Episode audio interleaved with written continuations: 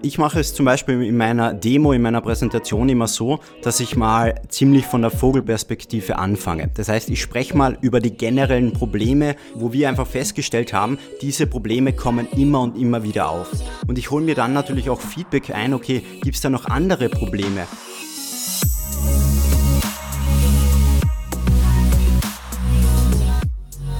Herzlich willkommen bei Deal, dein Podcast für B2B-Sales von Praktikern für Praktiker.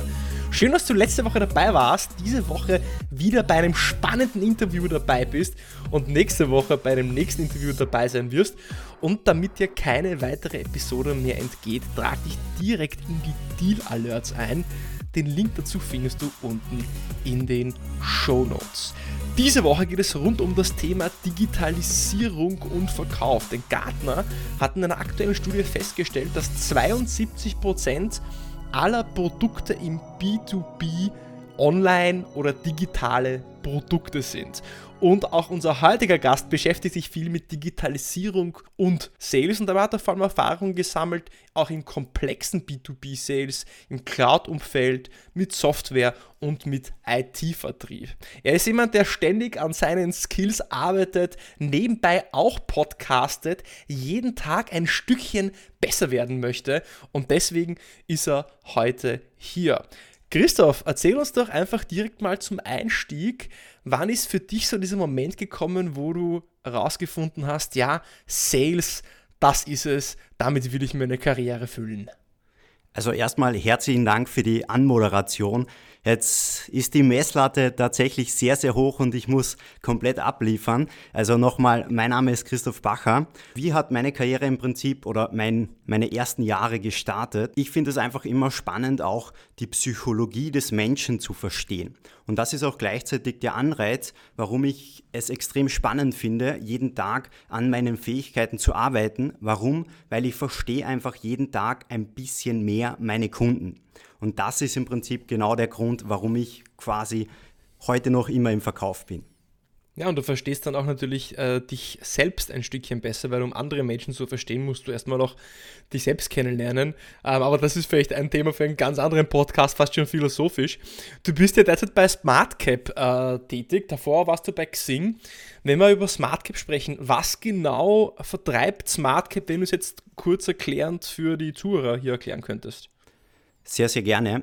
SmartCap ist ein IT-Dienstleister. Das bedeutet, wir stellen jetzt keine eigene Software her, sondern wir vertreiben zwei verschiedene Produkte. Und der größte Fokus bei uns ist aber alles rund um das Thema dokumentenbasierte Prozesse zu automatisieren und zu digitalisieren.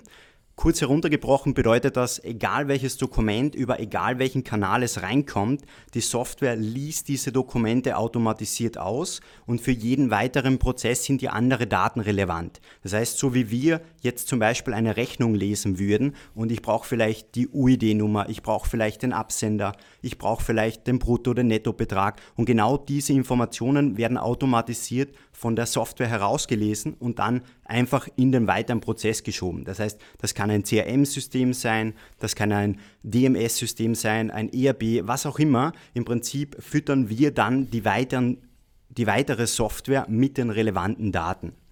Und das ist genau das, was SmartCap jetzt seit über zehn Jahren macht. Hm. Und deswegen bist du ja auch heute hier und deswegen äh, sprechen wir heute auch über Digitalisierung. Weil wenn ich mir den Markt so ansehe, dann ist Digitalisierung so ein zweischneidiges Schwert im Moment für mich. Und so auf der einen Seite sagt man, dass äh, SMBs, KMUs oder auch Enterprise-Unternehmen, die äh, schon sehr stark in der Digitalisierung vorangeschritten sind, die haben natürlich eine massive Competitive Advantage. Es gab auch viele Studien, die gesagt haben, dass Unternehmen, die sehr stark auf Digitalisierung setzen, äh, weniger von Corona oder von diesen Auswirkungen betroffen waren, also agiler auch waren und vielleicht auch leaner schon aufgestellt und schneller agieren konnten. Auf der anderen Seite, wenn ich mir das Angebot anschaue, gibt es so viele Unternehmen am Markt, die irgendeine Art von digitale Tool, Service, Dienstleistung, Cloud, Software, IT anbieten. Das mag jetzt auch die Digitalisierung von Dokumenten äh, betreffen, obwohl ich da kein Experte bin. Erzähl uns, wie schaffe ich es, wenn ich gerade in so einem hochkompetitiven Markt bin, wie die Digitalisierung im Moment ist, extrem breites Feld mit kleinen, großen Playern. Wie schaffe ich es, mich da gerade überhaupt noch zu differenzieren?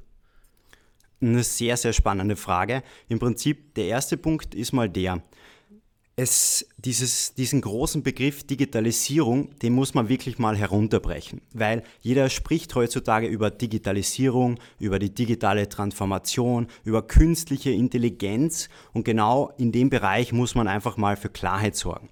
Und wie wir für Klarheit sorgen, wir, wir haben uns im Prinzip auf einen konkreten Bereich spezialisiert, auf eine sehr, sehr kleine Nische und das ist eben, wie vorher schon besprochen, das Thema alle Prozesse rund um Dokumente. Und was wir einfach feststellen, dass es eben auf dem Markt extrem viel Fragezeichen im Kopf bei den Kunden gibt, weil der eine spricht über Digitalisierung, deckt aber eher das Archivsystem ab. Der andere spricht über Digitalisierung, hat Cloud-Lösungen, um eben vielleicht Daten abzuspeichern. Der andere spricht über Digitalisierung, ist aber eigentlich vielleicht in der Industrie unterwegs, weil er eben verschiedene Daten von, von Maschinen ausliest. Und deswegen ist der erste Schritt und gleichzeitig die Herausforderung, auch mal hier wirklich, wirklich klar zu kommunizieren, was machen wir überhaupt, auf was sind wir spezialisiert, weil das Thema Dokumente auszulesen ist ein sehr, sehr komplexes Thema, weil kein Dokument schaut gleich aus wie das andere. Das heißt, man braucht in diesem Bereich extrem viel Expertise, auch in den unterschiedlichen Branchen, weil ein öffentlicher Dienst hat wieder andere Anforderungen, Herausforderungen, als es vielleicht in der, in der, im Versicherungsumfeld ist. Und deswegen braucht man viel Erfahrung, viel Fingerspitzengefühl, auch man muss den Kunden optimal verstehen. Das heißt, wie, sie, schauen denn überhaupt die Prozesse im Versicherungsbereich auf, im Bankwesen? Und deswegen ist es da auch wichtig, eben für Klarheit zu sorgen, was steckt hinter diesem großen Begriff Digitalisierung und was machen wir überhaupt? Das heißt, im Endeffekt geht es um Positionierung, dass man sich nicht positioniert, okay, wir machen Digitalisierungsdienstleistungen, sondern wir decken diesen Bereich der, ja, des Dokumentenmanagements ab ja, oder der Automatisierung von der, der Dokumentenverwaltung. An äh, was für eine Abteilung, Buying Center oder Ansprechpartner verkauft ihr denn? Also das kann tatsächlich sehr, sehr unterschiedlich sein. Warum? Es gibt natürlich Situationen, wenn man jetzt mit einem Kunden oder mit einem potenziellen Kunden spricht, dass das Thema sofort in der IT-Abteilung landet. Das könnte natürlich ein Fall sein. Je größer das Unternehmen wird, desto häufiger ist es auch schon, dass es tatsächlich schon eigene Teams im Bereich der Digitalisierung gibt. Es gibt mittlerweile oft schon einen CDO, Chief Digital Officer, es gibt einen ähm, CTO, einen CIO oder es gibt eben einen konkret Verantwortlichen, der vielleicht dieses Projekt intern Digitalisierung äh, für diesen Bereich verantwortlich ist. Mittlerweile gibt es auch im Thema Automatisierung vielleicht eigene Ansprechpersonen. Das könnte der eine Bereich sein. Auf der anderen Seite ist es auch manchmal der Fall, dass unser Ansprechpartner natürlich die Person ist, wo der Schmerz vorhanden ist. Sprich, es kann der, der Leiter der Buchhaltung sein. Es kann der, die oder der Leiter im Bereich Kundenbetreuung sein. Das heißt, es kann tatsächlich sehr, sehr unterschiedlich sein. Und wirst du dann oft oder werdet ihr dann oft runterdelegiert? Es kommt wirklich drauf an. Also ich persönlich probiere natürlich immer so hoch wie möglich in der Hierarchieebene anzusetzen. Und meistens ist es aber so, da das Thema eben so komplex ist und da es meistens bei der Verantwortung eher in der Führungsebene angesiedelt ist, werde ich tatsächlich nicht eher runterdelegiert, sondern eher manchmal die andere Richtung rauf, dass sich eben die Person, die direkt vielleicht, sage ich mal, an der Front sitzt, nicht dafür verantwortlich fühlt, sondern eher eine ähm, Ebene rauf delegiert. Und wie schaffst du es, Bedarf zu generieren oder Bedarf zu erzeugen, der vorher noch nicht da war. Also was meine ich damit? Du kontaktierst ein Unternehmen und die stehen jetzt nicht Schlange und äh, haben sich jetzt schon zehn Anbieter angesehen, sondern meistens haben die vielleicht noch gar nichts, haben gerade nicht darüber nachgedacht, sich so eine Dienstleistung anzuschaffen und jetzt kommt SmartCap oder du daher. Wie erzeugst du einen Bedarf für ein Produkt, von dem viele noch gar nicht wussten, dass es es überhaupt gibt, bevor du angerufen hast? Das ist ein sehr, sehr guter Punkt und mit diesem Punkt beschäftige ich mich auch fast täglich. Warum? Ich bin jetzt noch nicht so, so lange bei SmartCap und deswegen ist es umso spannender, quasi täglich diesen Kunden eben mehr und mehr zu verstehen. Aber im Prinzip verfolge ich zwei Ansätze. Der erste Ansatz ist quasi mal mit Beispielen, mit Cases von bereits Kunden in der jeweiligen Branche. Das heißt, wenn ich eine Versicherung anrufe, spreche ich über über Projekte, die wir bereits in, im Versicherungsfeld, Versicherungsumfeld umgesetzt haben. Wenn ich eine Bank anrufe, spreche ich über Cases, die wir im Bankwesen bereits umgesetzt haben. Das heißt, ich spreche viel darüber, was ist denn überhaupt möglich, dass Kunden, ich sage mal, dass im Kopf so vielleicht ein kleiner Klick entsteht und sehen, ah, okay, über das habe ich vielleicht noch gar nicht nachgedacht. Und der zweite Punkt ist im Prinzip genau die andere Richtung, über Probleme zu sprechen.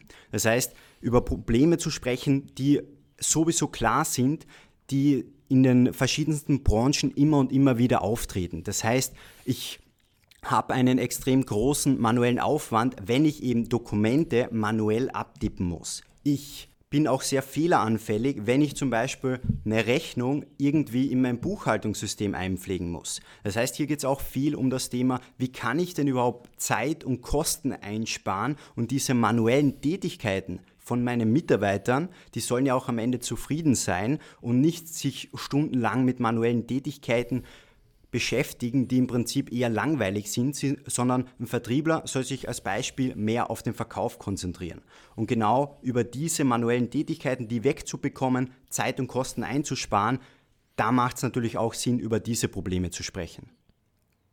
Okay, das heißt, du sprichst vor allem über die Outcomes, die Resultate, die Endergebnisse, die der Kunde bekommt, wenn er SmartCap oder eure Dienstleistung nutzt. Quantifizierst du die Ergebnisse für den Kunden auch? In Prozenten, in Zahlen, in eingesparten Kosten, mehr Umsatz, gewonnener Zeit, Kundenzufriedenheit, Fluktuation, ähm, was auch immer das ist?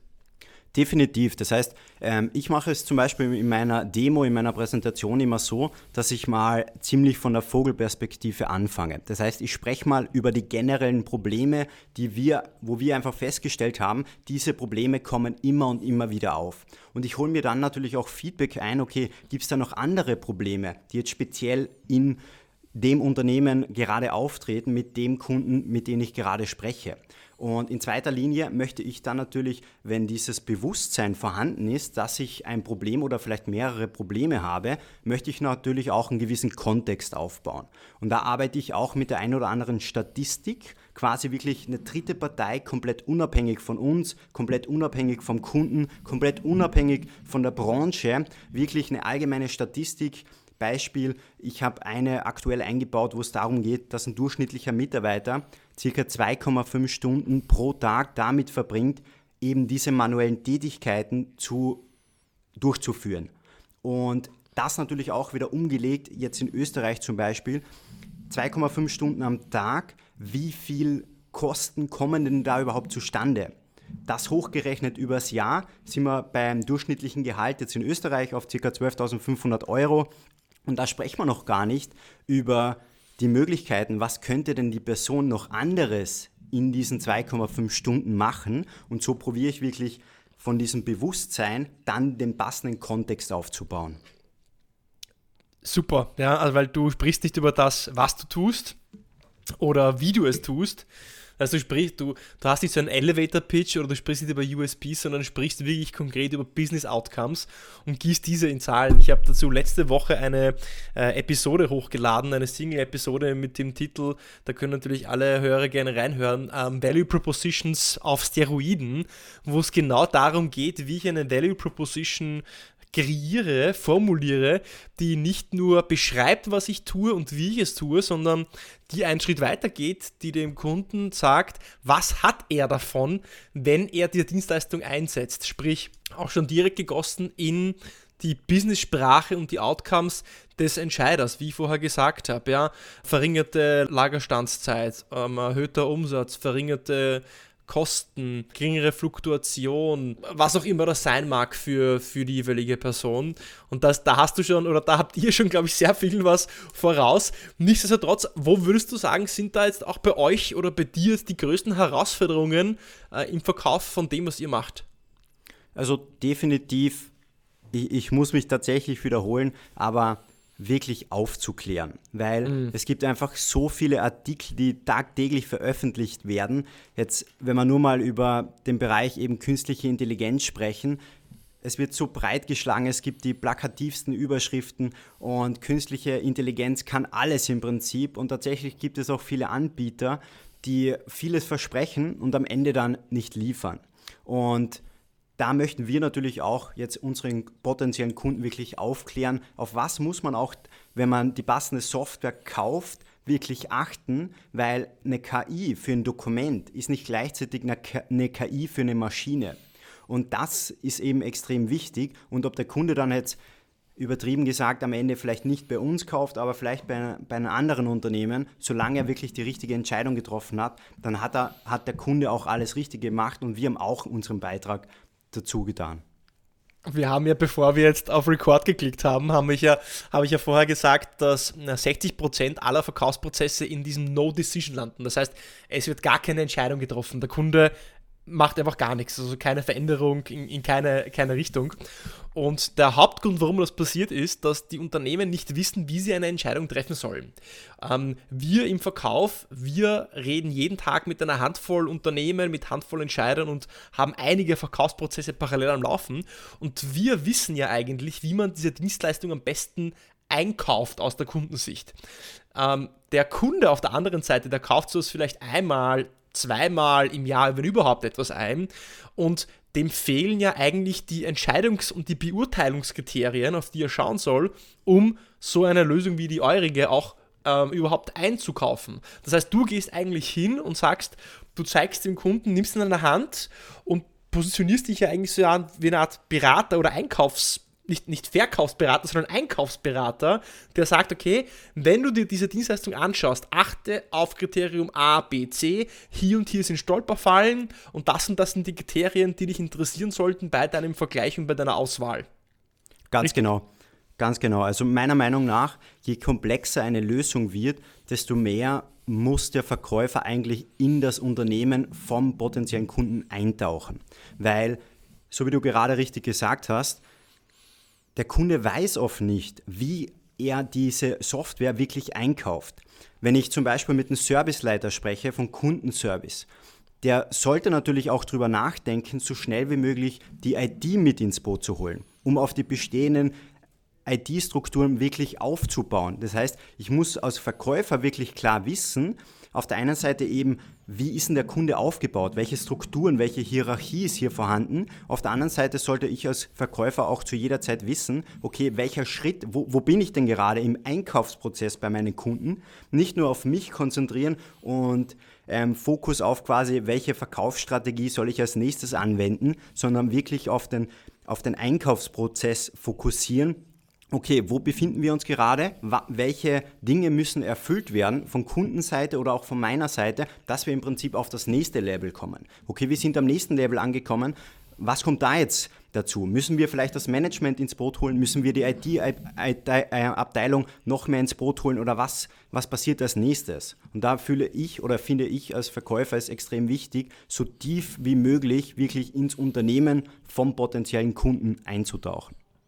Jetzt hast du schön äh, beschrieben, dass ähm, ja, was zu erreichen ist. Also du sagst, äh, um eben dieser Einkaufsberater zu sein, um, um den Kunden diesen Verkaufsprozess vorzulegen, wie er aussieht und wie er, wie er einkaufen soll, musst du möglichst tief dich in diese Organisation einfühlen, reindenken die Frage ist, wie schafft man das? Ja? Der Hintergrund der Frage ist, es ist ja, du musst erst einmal das Vertrauen haben, diesen Rapport, diese Augenhöhe vom Kunden, dass er dich überhaupt so, so weit in seine Welt auch eintauchen lässt. Das ist ja auch wieder ein eigenes Thema für sich. Hast du da, ist das für dich Punkt 1 eine Herausforderung oder sagst du, nee, das ist easy, easy, cheesy? Und wenn es eine Herausforderung ist, wie schaffst du es überhaupt von Anfang an, dieses Vertrauen aufzubauen, dass du überhaupt so tief in diese Welt eintauchen kannst, um ihm überhaupt diese Guidance anbieten zu können? Das ist eine, ein wirklich sehr guter Punkt und tatsächlich ist meine Erfahrung, dass es gar nicht so eine Herausforderung ist, sondern dass die Kunden eher offen sind und froh darüber, dass eine Person hier wirklich alle Fragezeichen aus der Welt schafft, weil eben diese Welt so komplex ist und es kann nicht die IT-Abteilung kann nicht alle Softwarelösungen kennen, weil es so viele unterschiedliche Prozesse auch schon im Unternehmen eben gibt. Und deswegen ist es wichtig, einfach diese Erfahrung, die wir jetzt in den letzten zehn Jahren schon gesammelt haben, die ins Unternehmen einzubringen. Und tatsächlich ist es dann gar keine große Herausforderung mehr, sondern die Kunden sind eben wirklich froh darüber, dass man da auf einer Ebene über die verschiedenen Dinge diskutieren kann. Mhm. Also ist deine Erfahrung eigentlich, dass sie, dass wenn man mit der Absicht und Intention kommt, helfen zu wollen, dass die Kunden dann auch offen dafür sind und ihr keine Steine in den Weg legen oder sie nicht verschließen? Weil ich habe oft die Erfahrung gemacht, dass sich viele Kunden nicht so schnell öffnen wollen und sie müssen sich ja öffnen, damit du ihnen ja weiterhelfen kannst in, in, in dem Sinn, ja. Also meine Erfahrung war eben eher, dass, dass man da ziemlich schnell auf einer Ebene ist und wenn man eben auch viel darüber spricht, okay, welche Projekte haben wir denn überhaupt schon umgesetzt, jetzt speziell eben in der Branche, wo der Kunde unterwegs ist, dann ist man da ziemlich im Prinzip in diesen Kreis, in dieser Branche auch aufgenommen. Okay, du warst vielleicht schon im Bankwesen unterwegs, du arbeitest mit anderen Banken zusammen, du gehörst schon fast quasi zu uns. Und im Prinzip ist das genau das Wichtige, um schnell auf diese Ebene zu kommen. Dann ist ja die Antwort eigentlich die, dass du dieses Vertrauen ja aufbaust, indem du deine Expertise zeigst. Du positionierst dich als Experte, weil du sagst, okay, wir haben die und die Kunden aus der und der Branche. Ähm, du verwendest vielleicht auch, ähm, ja, die Referenz, also du hast ja vorher gesagt, wenn du mit einer Bank sprichst, dann willst du Referenzen aus dem Finanzwesen auch direkt zeigen und Themen ansprechen, die für den Kunden relevant sind, Trends ansprechen, die in der Branche relevant sind und somit schaffst du eigentlich auch subtil diesen Expertenstatus und dadurch äh, gewinnst du eigentlich auch das Vertrauen. Macht absolut Sinn, ja. Ganz genau. Ja. Das heißt, diese, diese Funktion, dieser Teil des Verkaufsprozesses fällt dir offensichtlich sehr leicht, das ist gut. Was ist denn aber trotzdem auch noch so der härteste Teil deiner Arbeit und deines Jobs, auch bei SmartCap allgemein? Im Prinzip der härteste Teil, ich würde es jetzt nicht als hart beschreiben, sondern als herausfordernd, weil hart ist eben so ein harter Ausdruck. Im Prinzip die größte Herausforderung ist, dass oft der Gedanke noch vorhanden ist, so, okay, aber das haben wir immer schon so gemacht, wenn es um mhm. das Thema Prozesse geht. Das heißt, oft ist es so, oder oft ist die Herausforderung eben, diesen Sales-Prozess so kurz wie möglich zu gestalten. Das ist, würde ich sagen, die größte Herausforderung, weil da eben viel viele offene Aufgaben oft auch noch intern beim Unternehmen sind und die kann man oft gar nicht so beeinflussen, weil da müssen einfach die Hausaufgaben intern mal gemacht werden, dass man eben, wie wir vorher besprochen haben, einen Schritt oder ein Level weiterkommt im Einkaufsprozess. Du sagst ja, dass diese Aufklärungsarbeit ein, ein sehr wichtiger Bestandteil deiner, deiner, ganzen, deiner ganzen Arbeit ist. Wie schaffst du es, das, was du vorher auch gesagt hast, wirklich auch in der Tat umzusetzen? Also im Prinzip der erste Punkt ist mal an sich selbst zu arbeiten, sprich das Wissen aus verschiedensten Quellen wirklich aufzusaugen. Sei es mm. jetzt ähm, aus der Prozesswelt, sei es jetzt generell Digitalisierung, Automatisierung, Robotic Process Automation, da wirklich aktiv selbst an den Quellen sich ein bisschen ähm, Saft oder Nahrung rauszusaugen, um darüber sprechen zu können. Das ist der erste Punkt. Der zweite Punkt ist, ich habe vor kurzem einen Podcast ins Leben gerufen und was mache ich in diesem Format? Im Prinzip interviewe ich potenzielle Kunden oder Personen, die auch in diesem Bereich unterwegs sind. Warum? Ich möchte einfach noch mehr meine Kunden verstehen. Ich möchte genau wissen, okay, wo sind die Herausforderungen? Herausforderungen, so wie wir jetzt gerade bei mir gesprochen haben, was ist denn meine tägliche Herausforderung, möchte ich auch wissen, okay, welche Herausforderungen gibt es vielleicht in der Gesundheitsbranche? Wie sieht es da im Bankwesen aus? Was ist in der Versicherungsbranche anders? Ähm, Gibt es da vielleicht andere Punkte, die tagtäglich eben auf der Agenda stehen? Und das ist eben genau der Punkt, warum ich einen Podcast ins Leben gerufen habe. Ich möchte Schritt für Schritt noch tiefer, wie wir gerade besprochen haben, in das Unternehmen vom potenziellen Kunden eintauchen. Und extrem spannend ist es auch, wenn ich jetzt kein Verkaufsgespräch führe, sondern ein Interview. Dann sind wir auch wieder bei deinem erwähnten Punkt, wie schaffe ich es, dass eine Person offen ist, über das eigene Unternehmen zu sprechen. Und das ist ein Interview. Wenn ich gar nicht die Absicht habe, der Person was zu verkaufen, dann ist sie auch gleichzeitig offen, über die Herausforderungen, über potenzielle Lösungen, was auch immer zu sprechen. Und das war eben mein Punkt, wie ich gesagt habe, gut, ich kann natürlich selbst aus externen Quellen mir das Wissen aufsaugen, aber noch spannender ist da natürlich direkt am Ball, direkt beim Kunden zu sein. Wie mache ich das? Ich führe ein Interview. Und das war eben der Grund, warum ich zum Beispiel einen Podcast gestartet habe. Coole Sache, definitiv so. Das ist, das ist ein, ein extrem kreativer Weg, um dich äh, zu informieren, um Erfahrungen zu sammeln, um Insights zu sammeln, sehr privat, auch direkt vielleicht von potenziellen Kunden. Großartig, ja. Ich möchte noch einen Schritt zurück machen, zurückspulen, circa drei Minuten. Du hast vorher nämlich gesagt, was ganz wichtig ist, ist, dass man den Verkaufsprozess möglichst simpel und einfach gestalten muss. Das heißt Simplicity Sales könnte man sagen. Ich glaube, es war ein amerikanischer Präsident und von dem wird so eine Geschichte erzählt, so also eine Anekdote. Der hat mal einen langen Brief oder er hat einen Brief geschrieben und er hat dann diesen Brief abgeschlossen mit dem Satz: Bitte entschuldige, dass der Brief so lang geworden ist. Wenn ich mehr Zeit gehabt hätte, wäre er kürzer geworden wenn ich mehr Zeit gehabt hätte, wäre kürzer geworden. Es ist ja leicht, mal etwas möglichst kompliziert, komplex, groß und lang zu machen. Es kostet aber wesentlich mehr Zeit, wenn man es auf das Mindeste und das Wichtigste runter reduzieren möchte. Wenn du jetzt über deinen Verkaufsprozess nachdenkst und du sagst, man muss es möglichst einfach machen, wie machst du es möglichst einfach? Was lässt du weg? Wie machst du es für den Kunden möglichst leicht, auch einfach Ja zu sagen und diesen Prozess für ihn zu streamlinen? Erstmal ein richtig, richtig gutes Beispiel und bin ich ganz bei dir. Je einfacher etwas ist, desto schwieriger ist es eigentlich, eben diese Worte zu finden. Und der erste Vorteil, den ich persönlich habe, finde ich, ist, dass ich gar nicht so aus dem technischen Bereich komme. Das heißt, ähm, ich bin nicht so sehr in dieser Thematik tief drinnen, wie vielleicht eine Person, die aus dem technischen Bereich eben kommt. Das heißt, ich kann schon mal mich noch besser in die Lage eines potenziellen Kunden versetzen, weil ich im Prinzip auf der gleichen, gleichen Ebene kommuniziere und ich betrachte das Ganze immer von der Vogelperspektive. Also nicht eben zu sehr in die Technik reingehen, sondern wirklich von der Vogelperspektive ähm, das Ganze betrachten und gerne auf deine Frage zurückzukommen, okay, wie macht man jetzt diesen Sales-Prozess oder diesen Einkaufsprozess so simpel wie möglich? Wie mache ich es, im Prinzip diese Schritte genau zu definieren? Das heißt, okay, wenn wir jetzt das, das erste Gespräch geführt haben, was passiert als nächstes? Das zweite Gespräch ist absolviert wir sind jetzt auf Level 2, sage ich mal, an, angekommen. Was brauchen wir denn überhaupt? Was brauche ich als Verkäufer von deiner Seite, um dann auf Level 3 zu kommen? Und Level 5 ist vielleicht dann die komplette Implementierung.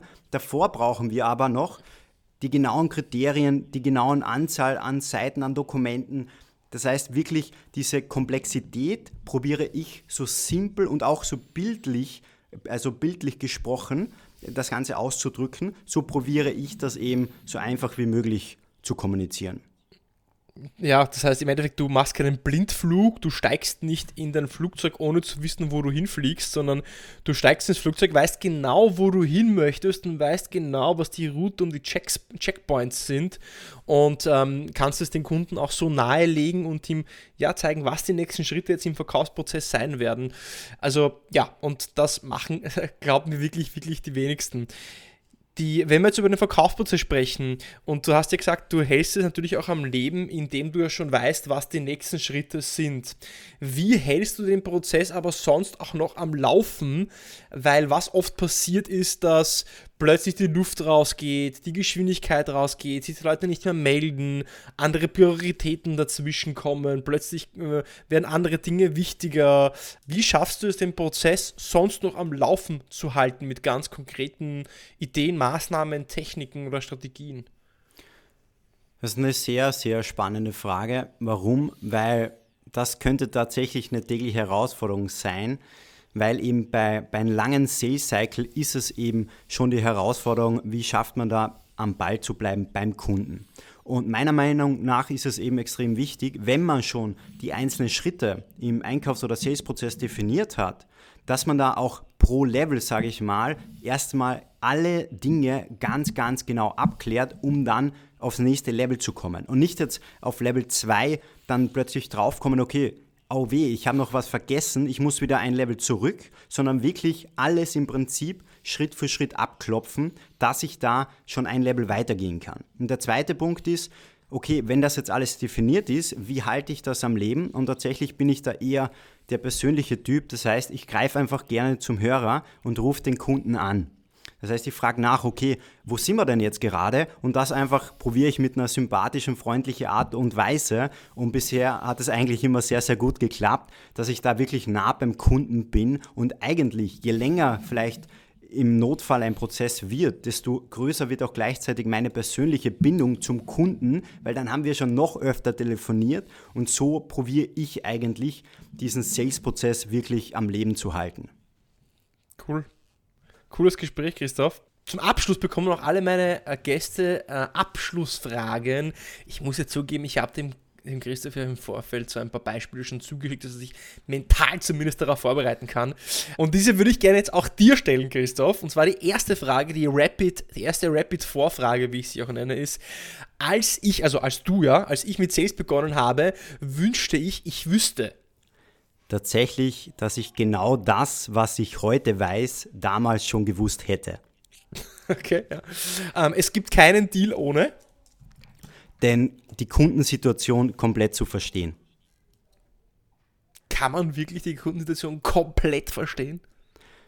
Natürlich gibt es vielleicht eben einen, ein, zwei Prozent, die man am Ende nicht versteht, aber natürlich von der Sicht des Verkäufers sollte man, wie wir vorher im Prinzip besprochen haben, wirklich probieren, so tief wie möglich ins Unternehmen vom Kunden, speziell wenn es eben um komplexe Software geht, einzutauchen und deswegen definitiv meine Antwort, die Kundensituation komplett zu verstehen. Gut, ja, passt. Ähm, was ist denn, denn der beste Ratschlag, den du je bekommen hast, Christoph? Der beste Ratschlag, ich würde das jetzt gar nicht so auf den Verkauf, sondern generell einfach betrachten. Im Prinzip, ich finde es spannend, dass man einfach immer bestimmte Bedingungen erfüllen muss, um eben einen Schritt weiterzukommen. Beispiel Sales, okay gut, ich habe ein gewisses Ziel. Für dieses Ziel müssen gewisse Bedingungen erfüllt werden, dass am Ende des Quartals wirklich die richtige Zahl am Dacho steht. Ich muss Anrufe machen, ich muss E-Mails schicken, ich muss mit XY an Kunden sprechen, XY an Demos machen. Das heißt, es müssen immer gewisse Bedingungen erfüllt werden, dass ich am Ende eben mein Ziel erreiche. Weil das, was dich hierher gebracht hat, bringt dich nicht zum nächsten Schritt. Das ist klar, zum nächsten Punkt. Guter Punkt, ja, gefällt mir. Ähm, und was ist denn der schlechteste Ratschlag, den du je bekommen hast? Tatsächlich habe ich da sehr, sehr lange nachgedacht und ich würde es vielleicht ein bisschen provokant ausdrücken. Im Prinzip ist mein, meine Antwort, du brauchst ein Warum. Und ich begründe auch gerne das. Das heißt, meine Antwort ist nicht, du brauchst kein Warum, sondern du, die, der schlechte, schlechteste Ratschlag ist tatsächlich, dass du ein Warum brauchst, weil es wird heutzutage einfach überall berichtet, such dein Warum, dann kannst du deine Leidenschaft, was auch immer finden. Und ich finde da extrem spannend das Buch So Good They Can't Ignore You. Ich weiß jetzt leider den Autor nicht. Es geht im Prinzip darum, du musst einfach mal irgendwo starten um in diesem Feld dann eine gewisse Expertise aufzubauen. Und dann kommst du ganz von selbst drauf, was ist denn überhaupt dein Warum? Was gefällt dir wirklich? Das heißt, du musst einfach mal reinstarten, einfach mal machen und du findest dann ganz automatisch dein Warum und musst dir davor nicht extrem lange Gedanken machen, was gefällt mir jetzt oder was ist mein Warum, um dann zu starten, sondern einfach mal machen und am Weg kommst du definitiv drauf, warum du, warum du das Ganze machst und was dir daran gefällt. Mhm, ja, absolut. Ich meine, es ist jetzt eigentlich so ein bisschen ein Henne-Ei-Problem, ja. Ich denke, dass gerade viele junge Menschen heutzutage, die überlegen dann, ja, was will ich machen, was macht mir Spaß und, und zerbrechen sich den Kopf, dass sie noch nicht ihre Passion gefunden haben mit 18, 19 oder 20 und haben im Endeffekt noch nichts ausprobiert. Und was du sagst ist, probier erst einfach mal möglichst viel aus, ja. Schmeiß dich rein, wirf dich rein, fuchs dich rein ähm, und erst wenn du ausprobiert hast, erst wenn du es gekostet hast, kannst du ja wissen, ob es dir schmeckt oder nicht schmeckt. Ich kann, ich kann ja nicht sagen, ob mir eine Banane schmeckt, bevor ich sie nicht gegessen habe. Und deswegen ist es, und genau das gleiche ist mit diesem Warum. Das Warum das Warum darauf kommst du nicht selbst, sondern das Warum findet dich, wenn du dich mit diesem Warum auseinandergesetzt hast. Und dann spürst du, dann stellst du fest, okay, ist da ein Match und möchtest du das weiterverfolgen oder nicht? Schmeckt dir also diese Frucht? Oder möchtest du doch lieber in eine andere Frucht hineinbeißen, um zu schauen, ob es eine bessere gibt, ja. Tolle, äh, tolles, tolles Thema. Ähm, könnte man eine eigene Podcast-Episode, vielleicht einen eigenen Podcast darüber machen, ja. Sinn des Lebens, warum? Start with Why, Simon Sinek, tolles Buch auch dafür. Christoph, ähm, ein spannendes Gespräch. Warum sage ich spannend? Ähm, äh, nicht einfach nur, weil ich sagen will, ja, es war spannend und ähm, äh, bis dann und dann jetzt hier aufhören, sondern wirklich zu sagen spannend, weil sehr viele Hands-on Tipps dabei waren, sehr konkret, sehr praktisch und ich denke, dass man diese Episode noch einmal durchhören kann mit einem Block und einem Stift und einiges auch mitschreiben könnte, äh, was du da für Perlen hier ähm, in diesen letzten 37 Minuten ähm, gepflanzt hast.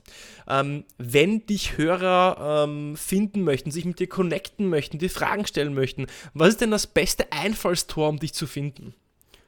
Tatsächlich definitiv LinkedIn. Das heißt, man muss einfach nur meinen Namen suchen. Ich teile auch täglich passende Inhalte genau über das Thema, über das wir auch heute ein bisschen angeschnitten haben. Das heißt, gerne einfach eine kurze Nachricht schreiben, vernetzen, was auch immer. Wenn ihr Fragen habt, dürft ihr mich auch gerne fragen und freue mich auf jeden Fall.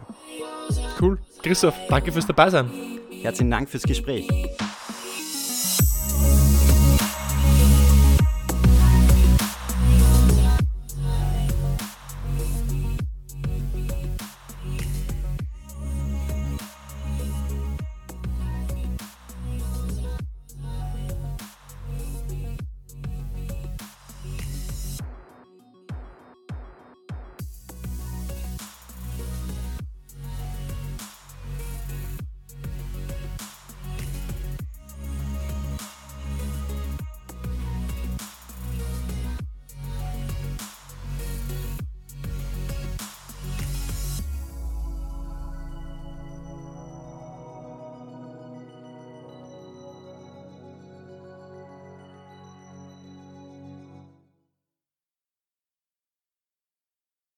Das war also Christoph Pacher zum Thema, wie du dich differenzierst im Verkauf von digitalen Dienstleistungen, IT, SaaS und Software Services.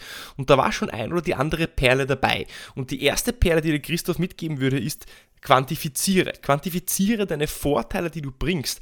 Quantifiziere, was das Endergebnis der Vorteil sein wird, wenn der Kunde deine Dienstleistung benutzt. Wird er mehr Umsatz, mehr Zeit, geringere Fluktuation, erhöhte Kundenloyalität haben? Was ist das Outcome? Quantifiziere aber auch die Probleme, die entstehen, wenn der Kunde dein Produkt nicht nutzt. Die zweite Perle ist, sei kein Verkaufsberater, sondern ein Einkaufsberater. Das bedeutet, leg den Kunden vor, wie ein Einkaufsprozess für so eine Dienstleistung auch aussieht und was die Entscheidungskriterien für die Auswahl eines geeigneten Produktes sind. Und der dritte Punkt, bau Vertrauen auf und bau Vertrauen auf nicht über gemeinsame Hobbys oder gemeinsame Urlaubsorte, sondern bau Vertrauen auf über Expertise, über Referenzen und Kundenstories, denn im Endeffekt ist genau das, was der Kunde hören möchte, wie hilft dein Produkt bereits auch anderen Unternehmen in seiner Branche. Wenn dir diese Episode gefallen hat, wie auch immer, abonniere mich auf Apple Podcasts, abonniere mich auf Spotify, subscribe direkt unten in den Show Notes in die Deal Alerts und bis zur nächsten Woche bei der nächsten englischen Ausgabe vom Deal Podcast.